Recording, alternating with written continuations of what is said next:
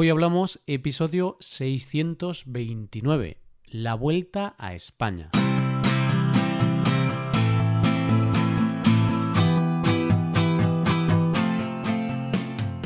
Bienvenido a Hoy Hablamos, el podcast para aprender español cada día.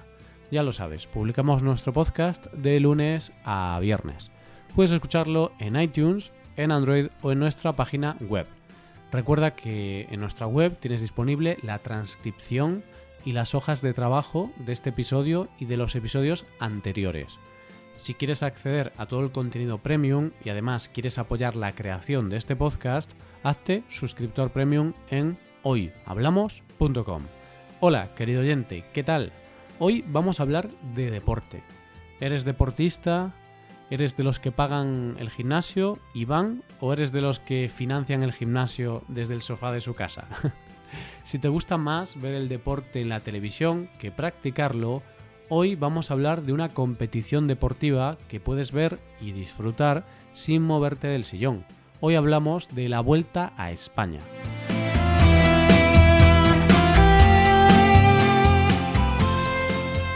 Nunca he sido un apasionado de ver deportes en televisión, ni de los deportes en general, la verdad, pero recuerdo hace años que cuando llegaba el momento de la Vuelta Ciclista a España, más conocida como la Vuelta, nos sentábamos todos frente al televisor para ver la etapa que tocaba.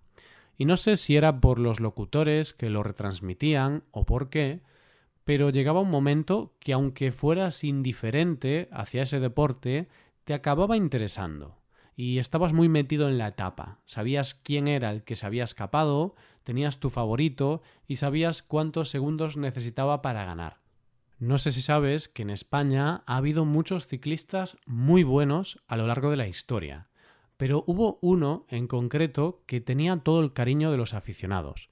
Era Miguel Indurain. Indurain ganó varios Tours de Francia, muchas carreras, medallas olímpicas, pero hubo un momento que se grabó en la retina de todos los españoles. En la Vuelta Ciclista a España de 1996, todo el mundo estaba frente a la televisión en una de las etapas más decisivas y más duras, la subida de los lagos de Covadonga. ¿De qué me suena ese nombre, Roy? Sí, oyente, te suena porque están en Asturias, y hablamos de ellos en el episodio 604, en el cual hablamos de esa comunidad. Pues como te decía, todos los españoles estábamos viendo la carrera y de repente pasa algo. Indurain, el ídolo de todos los españoles, se para. Algo le sucede. Deja que pase todo el pelotón, cruza la carretera y se baja de la bici. No puede más. Abandona la vuelta. Y yo me pregunto, ¿te imaginas lo dura que tiene que ser la vuelta ciclista para que un campeón del mundo se baje de la bici? El 24 de agosto comenzará la edición número 74 de esta emblemática carrera en las Salinas de Torrevieja y terminará el 15 de septiembre en Madrid. Los ciclistas tendrán que recorrer nada más y nada menos que 3.272,2 kilómetros distribuidos en 21 etapas. Se dice pronto, pero yo lo pienso y solo de pensarlo me duelen las piernas.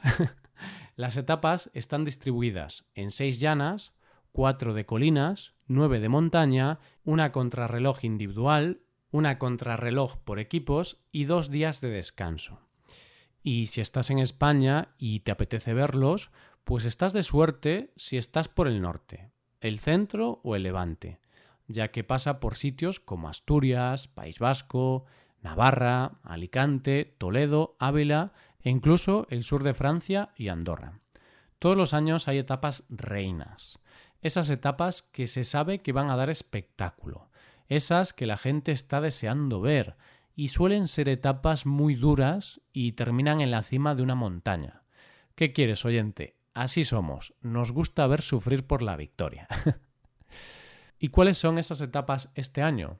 Pues mira, son varias. Una de las que se espera que sea más espectacular es la jornada 9, que transcurre entre Andorra la Bella y Cortals d'Encamp, donde hay un alto por terreno no asfaltado de 4 kilómetros. La etapa 15 y 16 prometen también bastante sufrimiento por parte de los ciclistas, porque son etapas de montaña con llegada en alto. La 15 es entre Tineo y el santuario del Acebo con un recorrido de 159 kilómetros. Y al día siguiente, y sin tiempo de recuperar las piernas, llega la jornada 16, que son 155 kilómetros entre Pravia y el Alto de la Cubilla. Esta última es la que más expectación está levantando entre los aficionados, porque se dice que, sin duda, será la más dura y espectacular. Y no es para menos, porque son 20 kilómetros de subida constante y con un desnivel medio de un 5%.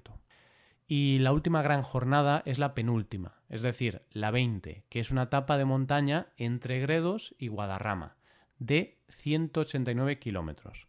Dicen los expertos que será una etapa rompepiernas, antes de la última etapa en Madrid. La verdad es que empiezo a estar realmente cansado nada más de pensarlo y, creo que entiendo por qué Indurain se bajó de la bici. Pero bueno, oyente, la verdad es que yo ni me hubiera subido a la bici en primer lugar. Así que poco puedo decir sobre esto. ¿Qué te parece, oyente, si echamos la vista atrás y hablamos un poco de cómo empezó todo esto, de cuál es la historia detrás de esta carrera?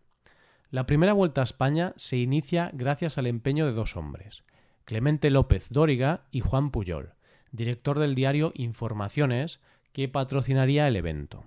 Así, el 29 de abril de 1935 arrancaba en Madrid la primera edición de esta carrera que contaría con 50 participantes, un total de 3.425 kilómetros recorridos y 14 etapas, de las cuales 10 superaban los 250 kilómetros. Casi nada, una cosa ligerita. Y aunque hoy es una carrera dura, imagínatelo en aquella época las bicicletas eran muy pesadas y ellos mismos reparaban sus pinchazos, ya que ellos mismos cargaban los materiales para repararlas. En esta primera edición ya se vivió uno de los grandes duelos de la vuelta, entre el belga Gustave Delors, que acabaría ganando la carrera, y el segundo clasificado, el español Mariano Cañardo. Al siguiente año, en 1936, se disputa la competición a pesar de la mm, delicada situación política de España. Delor valida su título, pero no se produce el duelo del año anterior, ya que Cañardo tiene que abandonar la carrera por una caída producida al cruzarse un perro en su camino. Así que cuidadito con los perros si vas a ver la carrera, ¿eh? Todos los perros bien atados. al siguiente año la vuelta se cancela debido a la guerra civil. Son años difíciles y de conflictos. La guerra civil española, la posguerra en España, la Segunda Guerra Mundial. Vamos, que no estaba la cosa para subirse en una bicicleta a recorrer el país. Así que no es hasta 1941 cuando se produce la tercera edición de la Vuelta. En esta edición hay que decir que los españoles mm, no tenían mucha competencia extranjera, ya que debido a los conflictos internacionales, solo cuatro extranjeros, más concretamente suizos, participaron en la carrera. Esta edición la ganó el español Julián Berrendero, que también ganaría el año siguiente. Ya sería mala suerte que esta edición no la ganara un español, ¿verdad? La vuelta volvería dos años después, en 1945, ya que la mala situación económica del país no permitía que se celebrase la carrera. Cuando vuelve lo hace también con un nuevo organizador. En este caso pasaría a ser organizada por el diario Ya, que lo haría hasta 1950. Entre 1900 entre 1945 y 1950 se celebran cuatro carreras, ya que las de los años 1948 y 1949 no se produjeron. En 1955 recoge el testigo de la organización el Correo Español El Pueblo Vasco.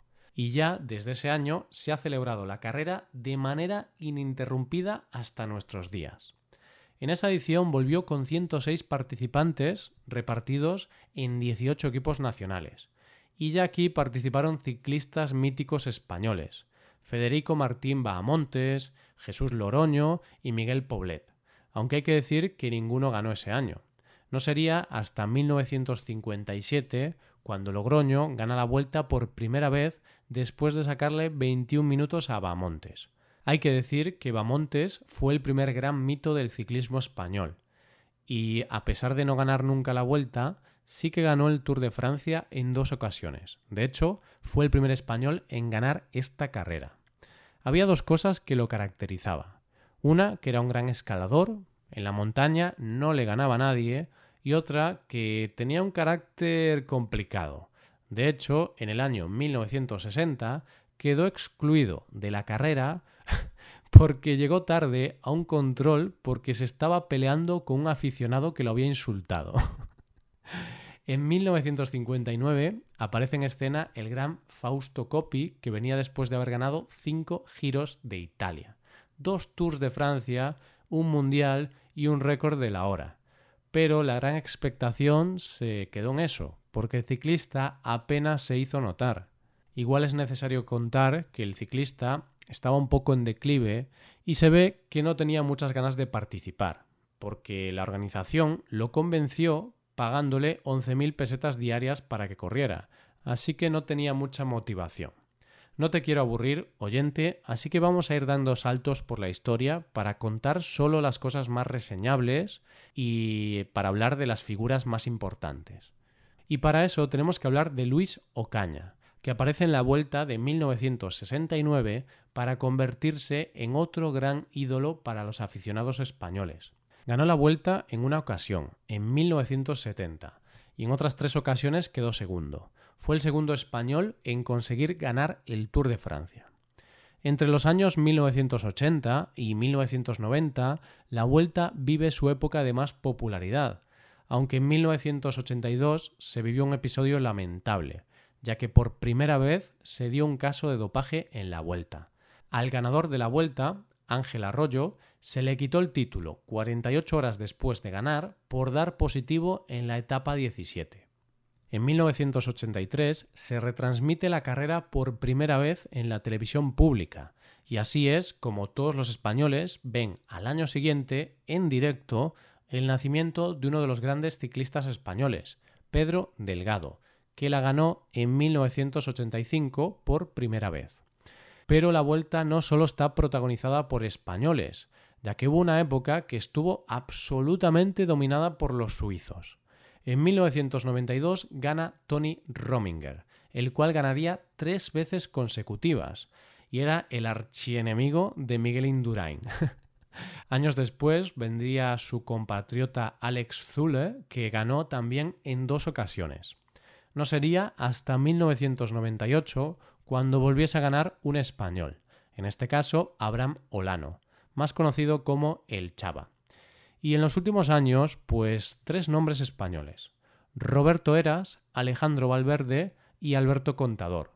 Roberto Eras la ganó en cuatro ocasiones, aunque la última victoria se la quitaron por dopaje. Pero atención, porque en realidad la volvió a recuperar después de ganar en los tribunales y conseguir demostrar su inocencia, aunque lamentablemente su carrera ya estaba arruinada para siempre. Alejandro Valverde la ha ganado en una ocasión y Contador en tres ocasiones. ¿Y quiénes son los grandes favoritos este año? Pues no se sabe porque los ciclistas no suelen confirmar su presencia hasta pasado el Tour de Francia. Aunque como dato te digo que Valverde sí que ha confirmado. Así que ya sabes, oyente, este año tienes una cita el 24 de agosto con el ciclismo y con la vuelta. A ver quién se hace con el mayor rojo. Y esto es todo por hoy. Si te gusta este podcast y aprecias el trabajo diario que realizamos, te invitamos a que te hagas suscriptor premium. Los suscriptores premium sois geniales. y también podéis acceder a la transcripción y al PDF con ejercicios y explicaciones. Hazte suscriptor premium en hoyhablamos.com. Muchas gracias por escucharnos. Nos vemos en el episodio de mañana, donde hablaremos de expresiones en español. Pasa un buen día. Hasta mañana.